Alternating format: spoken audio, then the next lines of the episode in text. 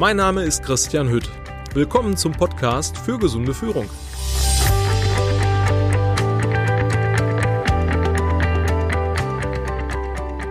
Man kann sein Leben auch verzocken. Sucht hat viele unterschiedliche Gesichter und Sucht hat ganz, ganz viele Facetten. Und heute möchte ich Ihnen einen kleinen Input, einen kleinen Abriss zu dem Thema Spielsucht, Glücksspielsucht beziehungsweise dem Begriff der pathologischen Spielsucht geben. Und ähm, da geht's im Schwerpunkt ähm, darum, Sie kennen diese Spielhallen, die es überall gibt und äh, auch Kneipen, wo diese Dattelkisten hängen.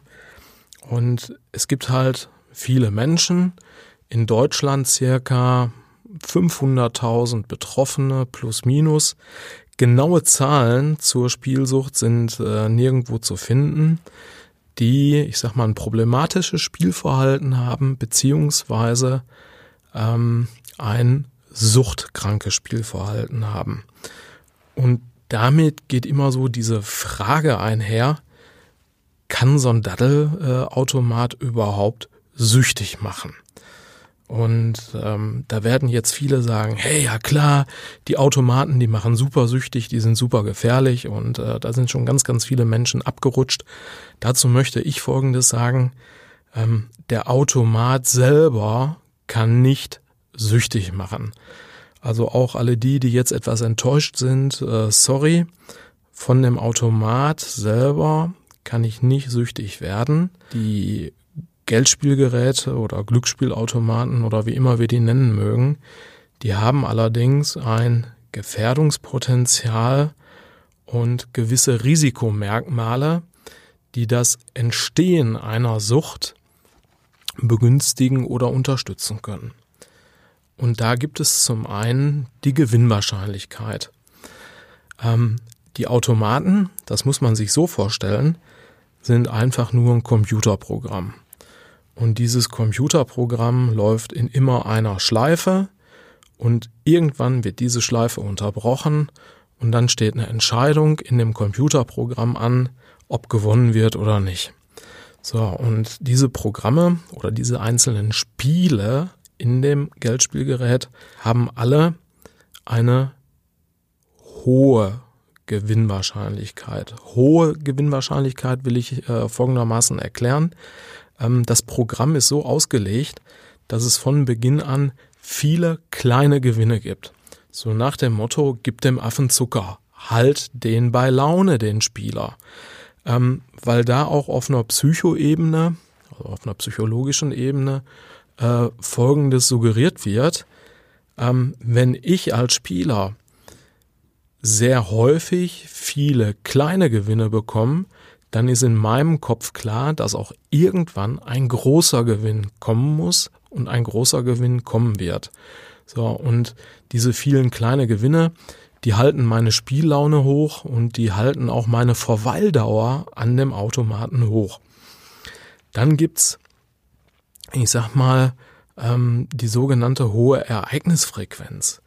Was heißt hohe Ereignisfrequenz? Ähm, das Spiel als solches ein Spiel auf diesem Automaten oder an diesem Automaten, so ist es auch gesetzlich geregelt und gesetzlich ähm, verankert, dauert fünf Sekunden. Das heißt, für den Menschen, der vor dem Automaten sitzt, der weiß alle fünf Sekunden, ob er gewonnen oder verloren hat. Und es gibt einfach kein Spiel, kein anderes Spiel, was wirklich so schnell läuft.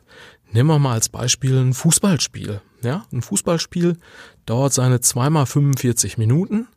Dazwischen kommt dann ähm, die Halbzeitpause nochmal von 15 Minuten.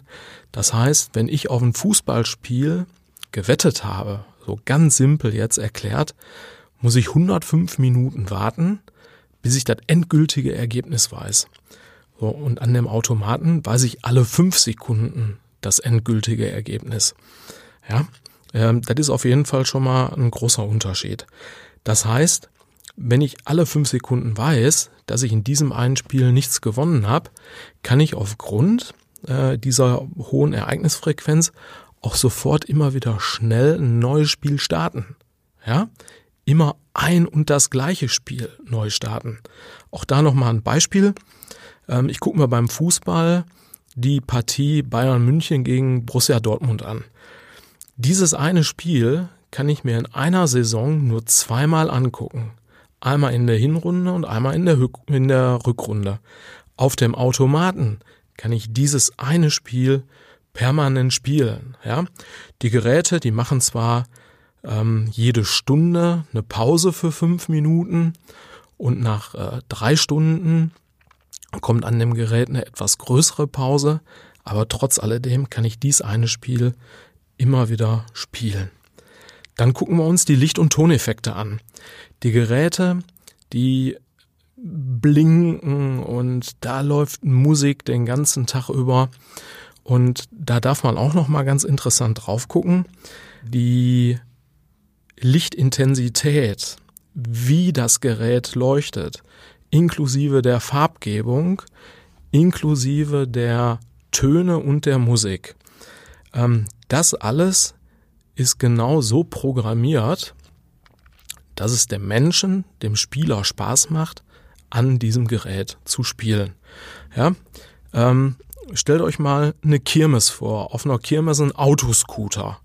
So, dieser Autoscooter, was zeichnet den aus? Da läuft Disco-Musik, da ist richtig Rambazamba drin. Da läuft eine Nebelmaschine, da laufen bunte Lichter und da dreht sich womöglich auch noch eine Disco-Kugel. So, und wenn ich dann, ja, ich sag mal, vielleicht mit meiner Freundin in, im Arm diesen Autoscooter äh, fahre, dann habe ich aufgrund dieser Licht- und Toneffekte unwahrscheinlich viel Spaß. Wenn ich diese Licht- und Toneffekte vom Autoscooter wegnehme, also Disco-Musik weg, Nebelmaschine weg, die, die Kugel unter der Decke weg und die bunten Lichter, dann macht das einfach keinen Spaß mehr. Dann ist das total langweilig. Dann kann ich genauso gut, ich sag mal, im, im Kreisverkehr mit meinem Auto Runden drehen. Das hat den gleichen Effekt. Und so ist das auch bei dem Geldspielgerät. Wenn ich beim Geldspielgerät, und dazu gibt's nämlich Tests, die Musik ausschalte und das Licht wegnehme, habe ich einfach keine Spielfreude mehr und der Unterhaltungswert an dem Gerät, der lässt einfach nach. Ähm, zu guter Letzt möchte ich da noch erwähnen, ähm, als weiteren Punkt, also als weiteres Risikomerkmal, Gefährdungspotenzial, die sogenannte fehlende Eingriffsmöglichkeit. Es gibt an den Geräten die Risikotasten, so heißen die.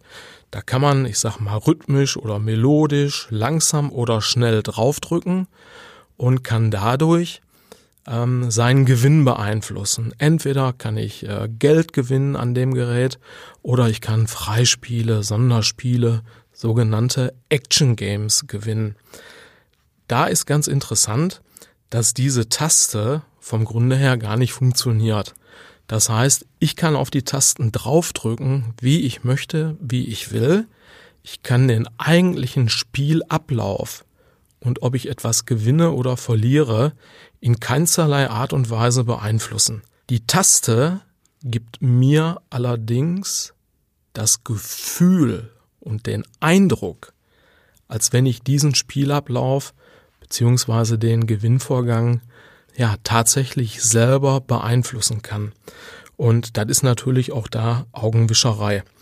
Ähm, die Geräte, die haben noch äh, so einiges mehr an Gefahrenpotenzial und an Risikomerkmalen.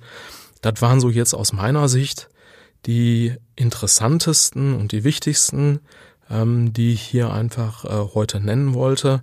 Wer mehr dazu erfahren möchte, äh, es gibt ein Hörbuch auf dem Markt, das heißt Verzockt Dein Weg aus der Spielsucht ist ein Selbsthilfeprogramm für Betroffene.